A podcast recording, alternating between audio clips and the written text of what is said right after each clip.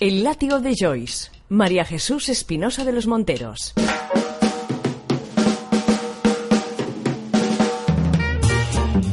Las palabras, lo que ahora ustedes están escuchando, mueven el mundo. Y no en un sentido metafórico o poético. Son las palabras las que consiguen que un contrato laboral salga adelante. Son las palabras las que describen la llegada de una nueva criatura a nuestro mundo. Ignorando las palabras también se conquistaron violentamente territorios y alguna palabra que hoy ignoramos será la última que pronunciaremos en nuestra vida. Las palabras siempre como arma con la que dañar y pluma con la que acariciar.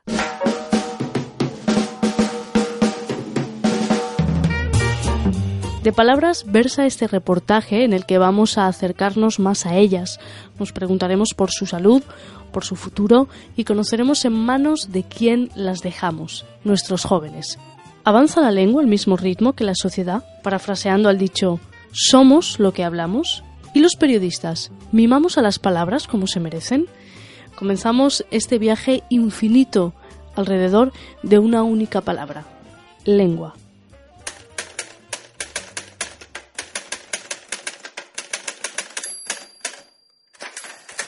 Lengua, órgano muscular situado en la cavidad de la boca de los vertebrados y que sirve para gustación, para deglutir y para modular los sonidos que le son propios.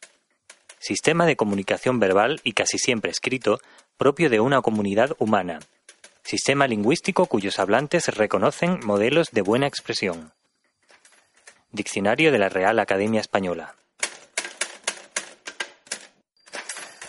Resulta curioso que la Real Academia Española haya decidido que la primera acepción de la palabra lengua se refiera al músculo y no al sistema de comunicación.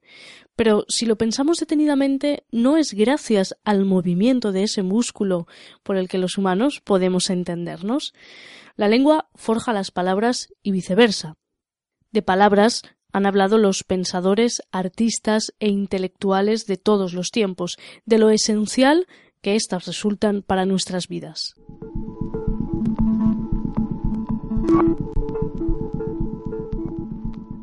Hay que reivindicar el valor de la palabra, poderosa herramienta que puede cambiar nuestro mundo. William Golding. La palabra es el arma de los humanos para acercarse unos a otros. Ana María Matute. La palabra es mitad de quien la pronuncia, mitad de quien la escucha. Michel de Montaigne.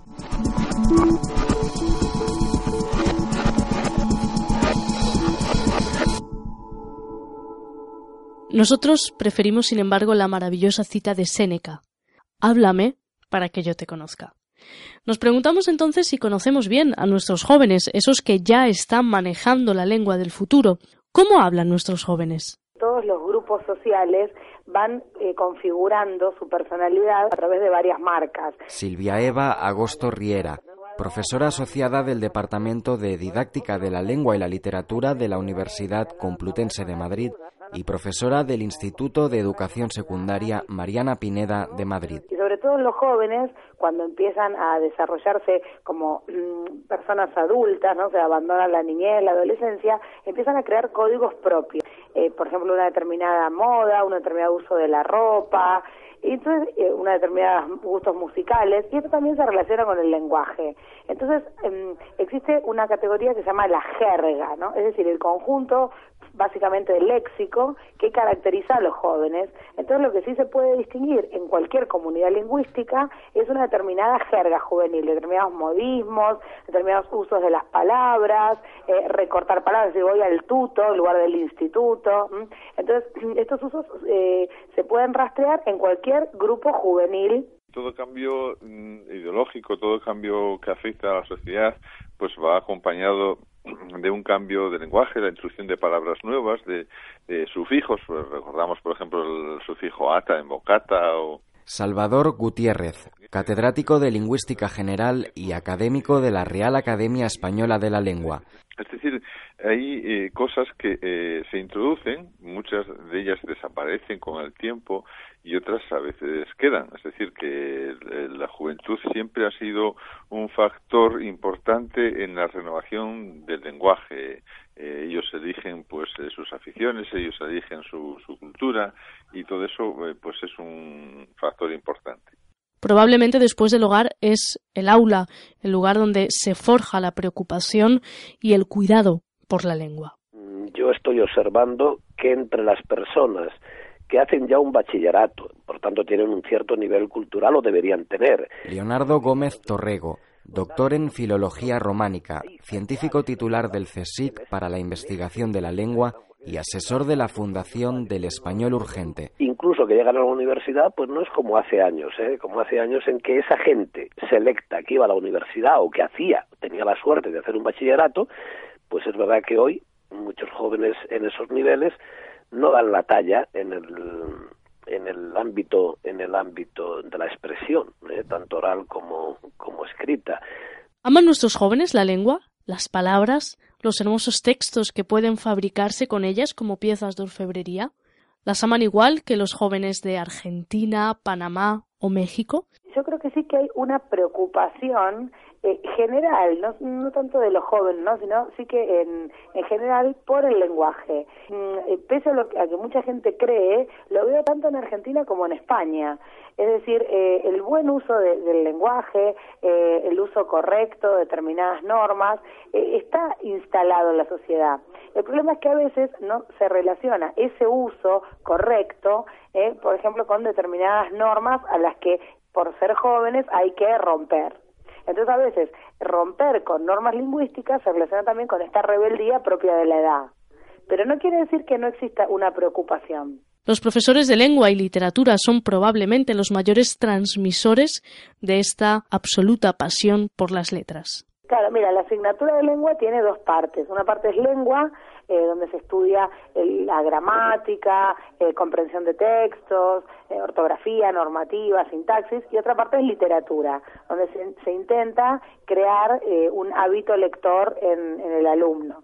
Entonces, eh, en general, te, hablo por ejemplo de la clase de lengua, eh, intentamos eh, desarrollar las cuatro habilidades, que es hablar, leer, escuchar y escribir. Lea la primera estrofa del poema. ¿Para que las vírgenes aprovechen el tiempo? Sí, ese es. Muy apropiado, ¿no creen? Coged las rosas mientras podáis. Veloz el tiempo vuela. La misma flor que hoy admiráis, mañana estará muerta. Gracias, señor Pitts. Coged las rosas mientras podáis. La expresión latina de ese sentimiento es carpe diem. ¿Quién sabe qué significa? Carpe diem es aprovecha el momento. Muy bien, señor. Mix. Mix. Otro apellido peculiar. Aprovecha el momento. Coged las rosas mientras podáis. ¿Por qué usa esa frase el autor? Porque tiene prisa. No. ¡Ding! Pero gracias por concursar. Esta famosa escena del Club de los Poetas Muertos nos desvela esa pasión de la que hablábamos antes, esa pasión por las palabras que debe estar presente entre aquellos que comienzan a utilizarlas, a cuidarlas, pero también, desgraciadamente, a torcerlas. O la gran causa en, en la pérdida de dominio del lenguaje en la juventud no está que utilicen los medios eh, tecnológicos, sino fundamentalmente en que no han aprendido a escribir, es decir, que no se les ha enseñado, que no han tenido suficientes prácticas en, el aula, en, en, su casa, que no leen suficiente, que ese es, es otro problema. Eh, hay jóvenes que hablan y escriben muy bien, pero posiblemente sea, como siempre, eh, en lo bueno, pues sea una minoría, ¿no? Y hay otros que eh, dejan mucho que desear.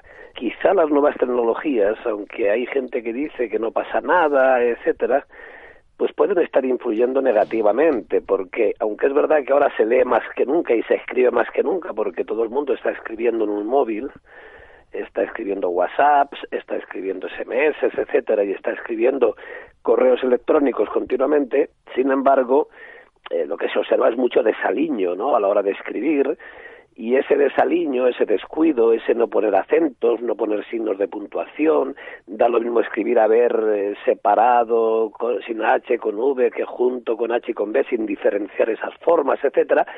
Eso puede llevar evidentemente a que nuestros jóvenes, eh, no tardando mucho, mmm, tengan una forma de expresarse bastante mmm, pobre o bastante plana o de alguna manera bastante incorrecta, ¿no?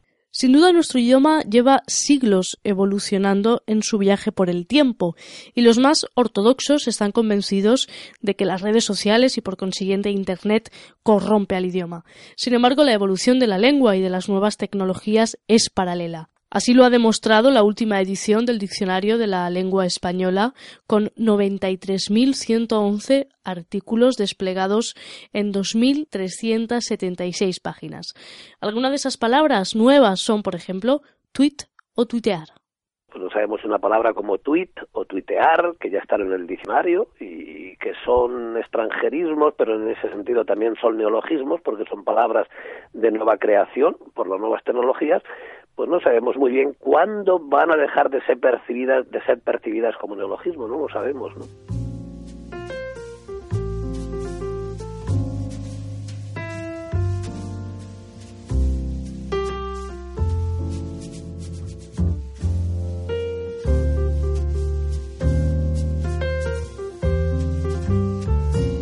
Y la duda que nos asalta en esos momentos es ¿qué requisitos debe cumplir una palabra para que sea incluida en el diccionario? Es necesario que sea utilizada, es decir, que sea usada. Es decir, una palabra que cree una persona en un momento dado que llegue desde, desde el extranjero o desde otra lengua a la nuestra y sea utilizada una vez, dos veces, pues eh, eso naturalmente no implica Mm, que, deba entrar en el diccionario. Eh, hay veces que hay palabras como estas modernas, como Twitter o como WhatsApp, parece, que eh, entran pronto porque, claro, la fuerza de su uso, la extensión eh, es, tan potente que aconseja que entre pronto en el diccionario.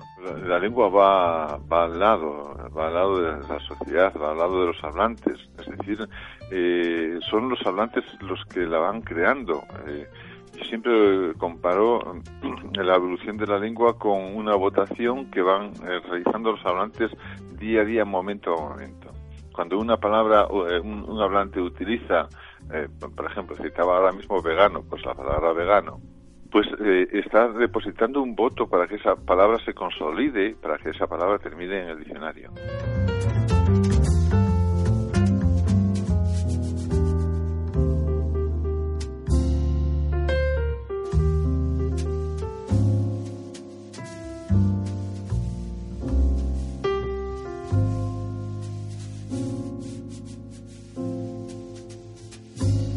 Hay otras palabras que el nuevo diccionario ha dejado en la sala de espera. Link, clicar, choni, vintage o pibón son algunas de ellas. Solo el tiempo dirá si su uso es efímero o se consolida. Y en esa vida de las palabras hay momentos críticos y momentos decisivos. Por ejemplo, ¿cuándo dejamos de considerar a una palabra como nueva? Pues no, no se ponen de acuerdo los lexicólogos a la hora de, de poner un límite a un neologismo, ¿no? Cuando una palabra que aparece nueva, como novedad, deja de percibirse como nueva.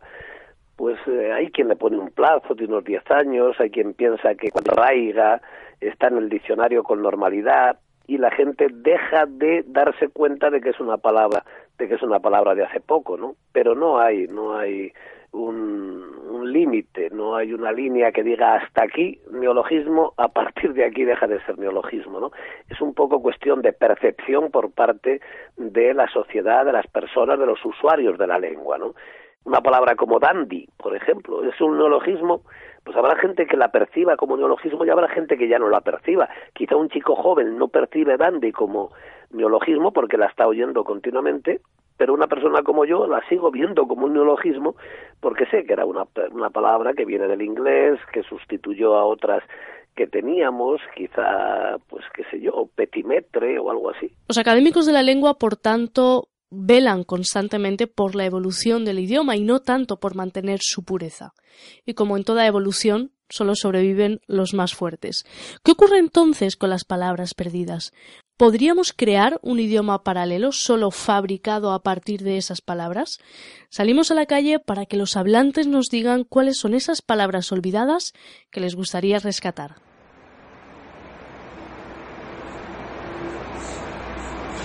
Alcoba. Zangolotino. Piscolabis. Zángano. Chisgarabis y encentao. Zalamero.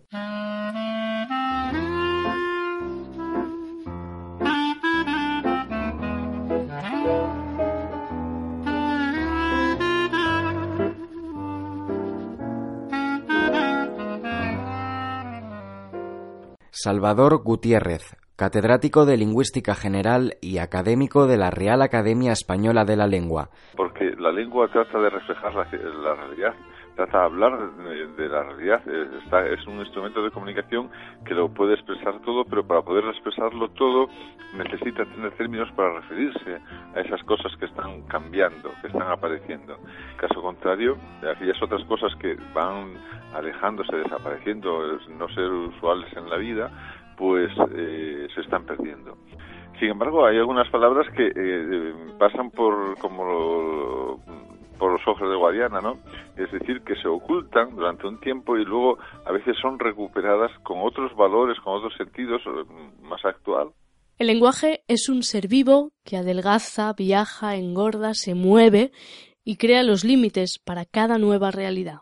Hombre, las palabras se pierden, muchas de ellas, porque se va el referente, ¿no? Se va la costumbre, ya no una costumbre desaparece en el ámbito social o desaparece el referente aquello que nombra la palabra, ¿no? Si ya no existe, pues lógicamente la palabra es muy probable que esté creciendo, ¿no?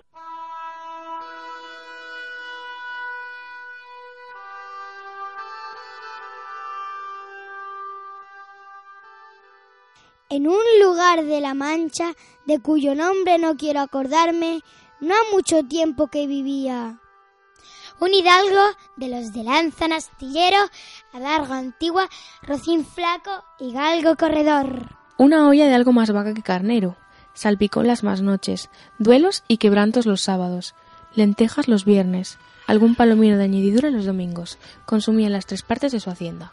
El resto de ella concluía ensayo de velarte, calzas de velludo para las fiestas con sus pantuflos de lo mismo. Los días de entre semanas se honraba con su vellori de lo más fino. Tenía en su casa un ama que pasaba de los cuarenta y una sobrina que no llegaba a los veinte y un mozo de campo y plaza que así ensillaba al rocín, como tomaba la podadera.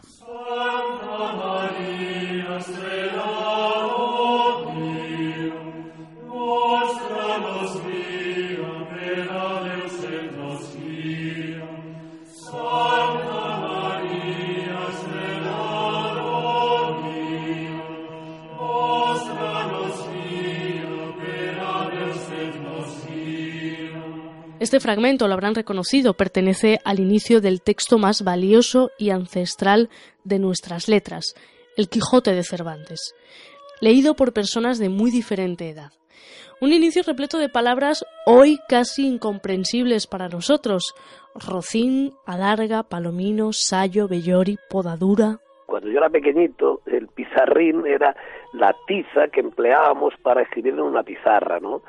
Eh, hoy ya pizarrín no lo usaría nadie. La palabra tiza, pues posiblemente con las pizarras estas ya eh, digitales, pues posiblemente también termine desapareciendo. Es decir, cuando desaparece la realidad, los pollos con Y, por ejemplo, que tanto abundaban en las aldeas, en los pueblos, etcétera, porque era la costumbre salir a tomar el fresco a la puerta de la casa y se, y se hacía un pollo, una especie de, de banco de piedra, ¿verdad? El pollo, eh, ahí viene apoyar y pollete, etcétera, pues eh, eso está desapareciendo, porque ha desaparecido esa costumbre posiblemente, ¿no? La faltriquera, esa palabra, pues es una palabra que posiblemente mucha gente ya desconozca, porque ya las mujeres no llevan ese bolso interior de la falda, ¿no? Eh, para guardar el dinero o lo que fuere. Eh, son palabras que van desapareciendo porque desaparece el referente, es decir, desaparece la realidad eh, que nombraban esas palabras. Eh, la preposición so significaba debajo, so el árbol significaba debajo del árbol. Vino la palabra debajo o la preposición bajo que engulló a la forma so y resulta que la forma so como preposición ha quedado exclusivamente en las locuciones so pena de, so pretexto de, so capa de, pero nadie dice so el árbol. En el texto clásico de Aristóteles, Retórica, el filósofo ya nos recomendaba cómo utilizar las palabras para persuadir a los que nos oyen. Los griegos sabían que quien manejaba la lengua, quien poseía el dominio de la oratoria se había constituido con el arma más potente posible. Sin embargo, en nuestra época son muchos los que golpean el idioma con sus usos manipulados y perversos. También, sin duda, con las equivocaciones menos inocentes de lo que algunos creen. Yo, creo que es algo eh, absolutamente imprescindible, es decir, es algo más que necesario y, ha aunado lo que es la necesariedad eh, y la imprescindibilidad con la comodidad y, el acceso. O sea, nada que decir. Porque hay un gran incremento de turistas españoles hacia Rusia. Estamos ya en una cifra de 500.000 turistas año. Por tanto, hemos hecho un acuerdo para estimular, para favorecer, para, para apoyar ese turismo. Como el Constitucional falla a favor de la Junta de Andalucía, el Gobierno central va a tener un problema porque quedará sentada jurisprudencia. jurisprudencia. La indemnización que se pactó fue una indemnización en diferido y como fue una indemnización en, eh, en diferido, en forma efectivamente de simulación de simulación o de lo que hubiera sido en diferido en partes de una de lo que antes era una retribución, tenía que tener la retención a la seguridad social. Es uno de los mineros que acudió al rescate de sus compañeros. Inhaló gas e ingresó en el hospital de León con una carada, con una carada eh, cardiorrespiratoria. Sabemos qué es lo que hay que hacer y lo vamos a hacer y por eso hacemos lo que hemos dicho que íbamos a hacer y por eso seguiremos haciendo aquello que nos toca hacer, a pesar de que alguno no se crea que vamos a hacer los que hemos dicho que íbamos a hacer. Estoy convencida de que el compromiso con la igualdad de los miembros y miembros de esta comisión será muy relevante a la hora de conseguir los objetivos que la sociedad española nos está reclamando. Estos gazapos de políticos, personalidades y periodistas están presentes en nuestra cotidianeidad. Palabras como libertad, dignidad, justicia, democracia o felicidad han perdido su significado primario debido a un uso deshonesto de las mismas. Sería necesario, por tanto, explicarlas cada vez que las utilizamos si queremos protegerlas. Porque ¿Qué razón existe para que un texto, por ejemplo, jurídico o administrativo, sea incomprensible si el primer objetivo del idioma es la comunicación y no la incomunicación? Leonardo Gómez Torrego, doctor en Filología Románica, científico titular del CSIC para la investigación de la lengua y asesor de la Fundación del Español Urgente. Hay que trabajar en la línea en la línea de una mayor transparencia y que el ciudadano de a pie pueda entender el lenguaje jurídico, el lenguaje administrativo. Es verdad que ese tipo de lenguaje siempre ha sido un lenguaje bastante críptico, ¿no? Eh, un lenguaje oscuro, un lenguaje difícil de entender, y bueno, yo creo que en el fondo es un poco como en el mundo de los médicos cuando escribían antes algo, que lo escribían de forma, y todavía hay muchos que lo siguen haciendo, de forma totalmente ilegible, ¿no? Había como una intención de escribir de forma que nadie se enterara más que el farmacéutico de lo que ponía allí el, el médico. Pues aquí pasa lo mismo, en el lenguaje jurídico y administrativo hay todo un montón de palabras añejas, antiguas, construcciones extrañas, eh, eh, que son verdaderos arcaísmos, eh, un estilo mm, excesivamente, yo qué sé, barroco, ¿no? De modo que al final aquello se entiende muy mal.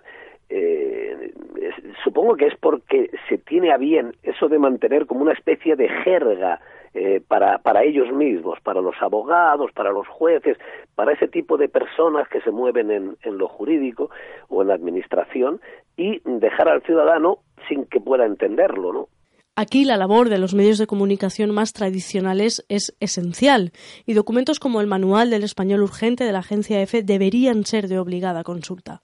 La economía lingüística involuntaria, la dislexia gráfica, es decir, la alteración de letras dentro de las vocales, así como los metaplasmos por aumento, supresión o transposición, son algunos de los pecados periodísticos más frecuentes. Silvia Eva Agosto Riera profesora asociada del Departamento de Didáctica de la Lengua y la Literatura de la Universidad Complutense de Madrid y profesora del Instituto de Educación Secundaria Mariana Pineda de Madrid. ¿Cuál es el sentido de que exista una gramática? ¿Cuál es el sentido de que exista una ortografía?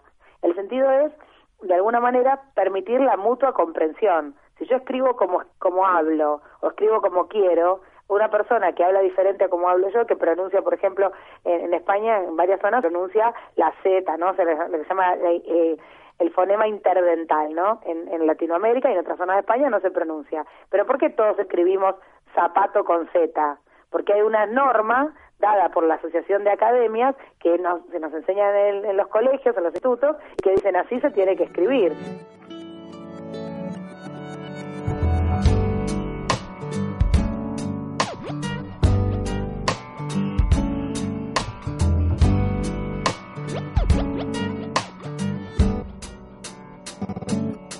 Que viva la ciencia, que viva la poesía, que viva siento mi lengua cuando tu lengua está sobre la lengua mía. El agua está en el barro, el barro en el ladrillo, el ladrillo está en la pared y en la pared tu fotografía. Es cierto que no hay arte sin emoción y que no hay precisión sin artesanía, como tampoco hay guitarra sin tecnología, tecnología del nylon para las primas, tecnología del metal para el clavijero, la prensa, la gubia y el barniz, las herramientas del carpintero. El cantautor y su computadora, el pastor y su afeitadora, el despertador que ya está anunciando la aurora y en el telescopio se demora la última estrella. No cabe duda que cada tiempo tiene su propio lenguaje. Este que escuchamos es uno de ellos. Tiene sus palabras predilectas, una forma de narrar, un estilo, un sistema de realimentación que convierten al castellano en un idioma tremendamente vivo.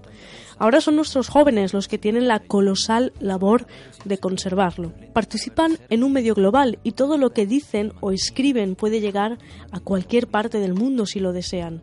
Es más urgente, por tanto, que nunca cuidar lo que se dice todos deberíamos erigirnos como guardianes de nuestro idioma y poner en práctica lo que Gabriel García Márquez, el periodista que amasaba las palabras y que tanto adoramos en las afueras, explicó. El único consejo que puedo dar para escribir bien en Internet es saber escribir. Hay escritas infinitas palabras. Zen, gol, bang, rap, Dios, Fin. El Extraradio. Pasión por lo real. Imaginemos que te ha gustado este programa. Nos microfinancias. Busca nuestro proyecto Solo un euro en www.elextraradio.com.